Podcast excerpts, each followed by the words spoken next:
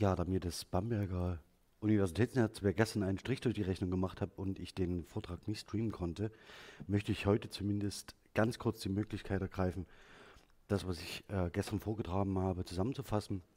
Denn wichtiges Anliegen war mir, dass wir korpuslinguistische Befunde, das heißt Frequenzverläufe, Frequenzabbrüche, Frequenzschwankungen, ähm, als Indikatoren sehen für oder als Indikatoren sehen können für bestimmte Formen kulturellen Vergessens und damit einer bestimmten Interpretation zu führen, die wir bisher vermieden haben und so möglicherweise eine Schnittstelle bilden zwischen qualitativen, kulturanalytischen Ansätzen und quantitativen Ansätzen. Und das Ganze würde ich ganz gern jetzt noch hier mal zusammengefasst an den ähm, sieben Vergessensformen von Aleida Assmann entwickeln und gehe jetzt durch die Slides noch einmal zusammenfassend durch, überspringe aber einiges, da es tatsächlich äh, auf den, die Präsentation ist, die ich für den Vortrag verwendet habe. Das heißt, das muss ich nicht erwähnen. Äh, erwähnen. Der Livestream ist gescheitert, die Präsentation zum Vortrag findet man aber tatsächlich noch unter diesem Link. Ähm, zentral für mich ist der von Wegmann ähm, äh, äh, äh, publizierte oder die publizierte Einsicht, dass keineswegs gilt, dass je mehr man sammelt, desto größer auch das Wissen ist. Das ist mehr oder weniger der Zugang zu der Fragestellung, die ich heute ganz kurz oder in diesem Vortrag kurz verfolgen wollte. Und ich möchte gern über kulturelles und damit möglicherweise auch sprachliches Vergessen nachdenken und dann kurz auf die korpuslinguistische Modellierung eingehen.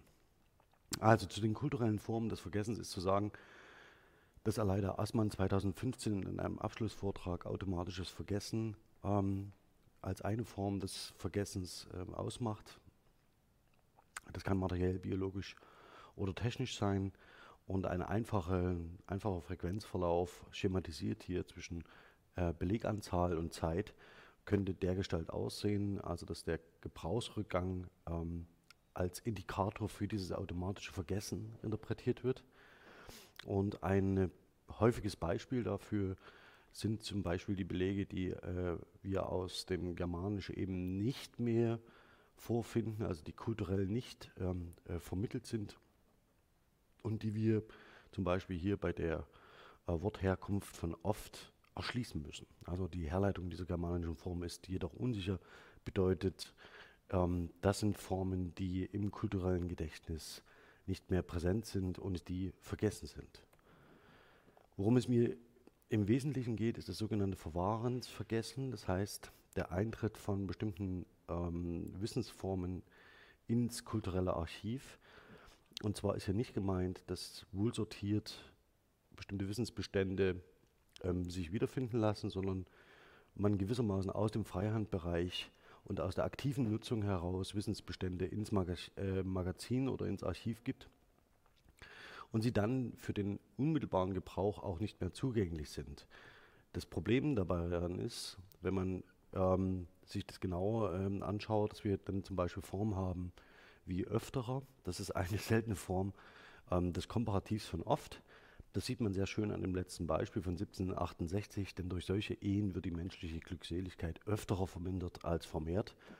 Die, wenn man sich die Frequenzverläufe anschaut, das hatte ich gestern glücklicherweise im äh, Nachtrag von Christine Kopf hier ausblenden können. Das DTA ist in, hinsichtlich, also das Deutsche Textarchiv, ist hinsichtlich seiner Schichtung ähm, nicht ganz unproblematisch, aber worum es mir hier geht, das kann man relativ gut ablesen, ist, dass ähm, diese Form öfterer als komparativ von oft eine relativ ähm, hohe Frequenz hat im Bereich ähm, des 18. Jahrhunderts und dass ähm, wir zum 19. Jahrhundert hin äh, leichte Frequenzabbrüche haben, ähm, so dass die Form heute überhaupt nicht mehr verwendet wird. Und wir sind aber nicht so weit gekommen, ähm, diese Form zu analysieren, bevor sie archiviert wurde. Das heißt, aus dem Gebrauch ähm, verschwand, aber natürlich in unseren Quellen dokumentiert ist. Ähm, die nächste Form des Vergessens ist das sogenannte Strafen- oder repressive Vergessen, die Damnatio Memoriae. Ähm, hier kann man sich natürlich fragen, ob wir dafür Belege überhaupt in unserem Corpora finden. Und ich habe hier eins herausgesucht, nämlich ähm, die Verwendung des äh, Nachnamens Kästner von Erich Kästner aus dem Zeitungskorporat des DWDS. Sie sehen, dass in der Zeit des Nationalsozialismus der Name Erich Kästner aus den offiziellen ähm, Organen äh, verschwindet. Das Ganze lässt sich natürlich auch mit anderen Begriffen, die die Nationalsozialisten nicht mehr verwenden, zeigen, sodass man versucht, diese aus dem kulturellen Gedächtnis zu tilgen. Das lässt sich auch an anderen Beispielen gut zeigen. Hier nur exemplarisch an Kästner links sehen Sie dann den idealtypischen oder idealisierten ähm, Frequenzverlauf, also den Gebrauchsabbruch. Und dieser Gebrauchsabbruch kann Indikator sein für eine solche Form des Vergessens, ist nicht eins zu eins übertragbar. Selektives Vergessen und therapeutisches Vergessen hingegen habe ich überhaupt nicht thematisiert, habe ich ausgeklammert, ebenso auch wenn es politisch im Moment ähm, relevant wäre, defensives und komplezitäres Vergessen zum Schutz der Täter und das konstruktive Vergessen als eine Form des politischen und biografischen Neubeginns, beides relevant äh, für die Zeit des Nationalsozialismus und die Zeit danach. Ja, also wenn man, wenn man diese Form des Vergessens auf idealtypische Frequenzverläufe anwendet oder Frequenzverläufe als Indikatoren für solche Formen des Vergessens wertet, dann sehen Sie hier die ersten beschriebenen Fälle in der orangen Linie mal vor der Archivierung und mal nach der Archivierung beschrieben. Also das heißt, dass wir möglicherweise Formen haben wie das Germanische, das wir verloren haben, bevor es in das Archiv unserer Kultur einging. Dann sehen Sie das selektive Vergessen hier dargestellt in der violetten, violetten Kurve mit unterschiedlichen Frequenzwechseln, äh, das heißt Umkehrpunkten und steigender und fallender Frequenz. Die Damnatio Memoriae, also das strafende Vergessen, das defensive Vergessen und das konstruktive Vergessen sehen Sie in, der, in dem roten Frequenzverlauf und dem drastischen Gebrauchsabbruch, wobei das konstruktive Vergessen, das sehen Sie in der dunkelgrünen Linie, eine Alternative ähm, anbietet und expliziert.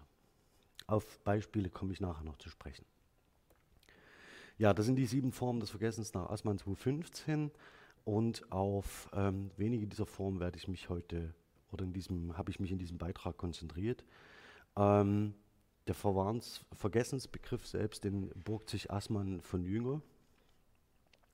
Zentral ist hier, dass dieses Verwahrensvergessen unwahrnehmbar ist. Das heißt, es unterläuft ähm, einer Kultur und das könnte ein möglicher Schlüssel sein, ähm, weshalb man die Korpuslinguistik braucht, ähm, mit einem kognitionslinguistischen Ansatz dahinter, dass man eben einen bestimmten Frequenzverlauf ähm, Frequenzverlauf als Indikator für Verwahrensvergessen ähm, begreifen kann. Nicht muss, aber es ist ein Interpretationsansatz. Kommen wir zu einigen Beispielen. Tuchen ist eines meiner Lieblingsbeispiele aus dem Bereich der Modalverben, das zur frühen Neuzeit hin ähm, aus unserem Corpora verschwindet. Sie sehen ein Beispiel aus den Fastnachtsspielen und äh, auch einen mögliche, möglichen Grund, warum es ähm, sich in unseren Corpora nicht mehr findet oder nicht mehr gebraucht wird. Es gibt nämlich eine sehr starke Nähe zu dürfen, ähm, so dass man zum Beispiel hier für das Mittelniederdeutsche und Mittelniederländische ähm, äh, relativ schnell feststellt, dass die beiden äh, die Gebrauchsformen sich untereinander mischen und ähm, eine der Formen eben dann nicht weiterverwendet wird. Das Besondere an Tuchen ist, dass wir durch eine sehr stabile Auseinandersetzung mit dem Mittelhochdeutschen im 19. Jahrhundert ähm, und im frühen Hochdeutschen, dass die grammatische Analyse so weit zurückgreift, dass wir diese Form kennen, bevor es zur Archivierung kam. Ähm, das ist nicht immer der Fall. Ähm, das zeige ich Ihnen gleich an einem zweiten Beispiel, nämlich zum äh, Gehören mit erweitertem Infinitiv. Hier ist es so, dass die grammatische Analyse aus der Gegenwartslinguistik heraus, Gegenwartssprache heraus, gehören immer mit Perfektpartizip als Ersatzform des sogenannten Werdenpassivs zählt.